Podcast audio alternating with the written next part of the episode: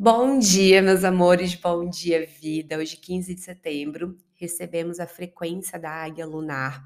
Eu quero abrir esse episódio de hoje com um trecho do livro Mulheres que Correm com os Lobos. Talvez até você que está aí me ouvindo já conheça esse livro. É uma bíblia do feminino. E esse trechinho ele está logo na introdução do livro e ele diz assim: Quando afirmamos a intuição, somos, portanto, como a noite estrelada fitamos o mundo com milhares de olhos. Eu tô abrindo esse episódio com essa frase, eu quero que você sinta é, o que é para você fitar um mundo com milhares de olhos. Bom, a águia é essa energia que fala sobre o olhar do alto, é a visão além do próprio tempo, é o olhar da observadora de si mesma. Então a águia, ela facilita esse processo onde você se desacopla, né? Uma parte, como se você estivesse desacoplando uma parte sua e se, se auto-observando. Então, ela ajuda muito, essa frequência nos ajuda muito a liberar a identificação com certos tipos de sentimentos, o aprisionamento que muitas vezes a gente se sente né, ali presa em algumas sensações, pensamentos, e a águia ajuda a gente a se distanciar, tomar uma distância dessas sensações para observar, analisar. E, mas ela não é uma energia, uma frequência que ativa só a, o mental. Ela representa uma integração muito harmoniosa entre a razão e a intuição, né? O mental ali, o processo intuitivo.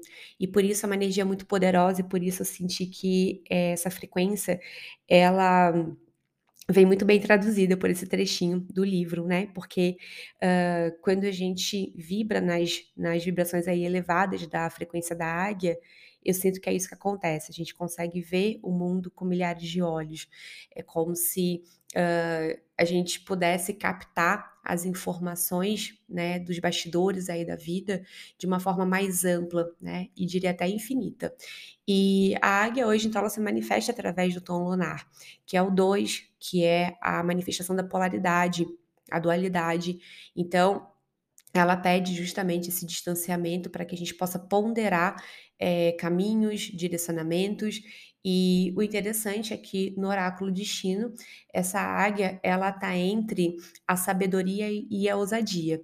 Semente ali no análogo sabedoria e a serpente no antípoda ousadia. Ousadia para criar, ousadia para uh, expandir caminhos que vão ser captados a partir das visões dessa águia e a sabedoria para sustentar, sabedoria para enraizar, para fortalecer, né?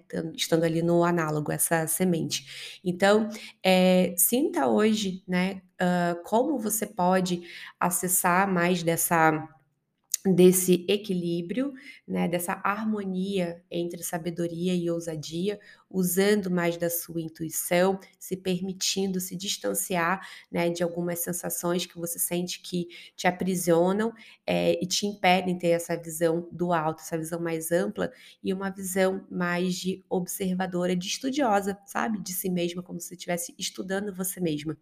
Então é isso, meu amor. Eu quero deixar aqui no final desse episódio um convite muito especial para você que me acompanha aqui no Redcast. No dia 20 agora de setembro, Sol ressonante vai ser o primeiro dia de lua cheia dessa onda aí, né? É, a gente vai iniciar um movimento lá no Clã dos Visionários, mas que eu vou estar tá também é, falando muito sobre ele no meu Instagram, que é o Retiro Cosmo Criativo. Vão ser 28 dias uh, para desenvolver o, a sua capacidade mediúnica, né? A gente vai trabalhar muito com experiências sensoriais para desenvolver mediunidade. Tá?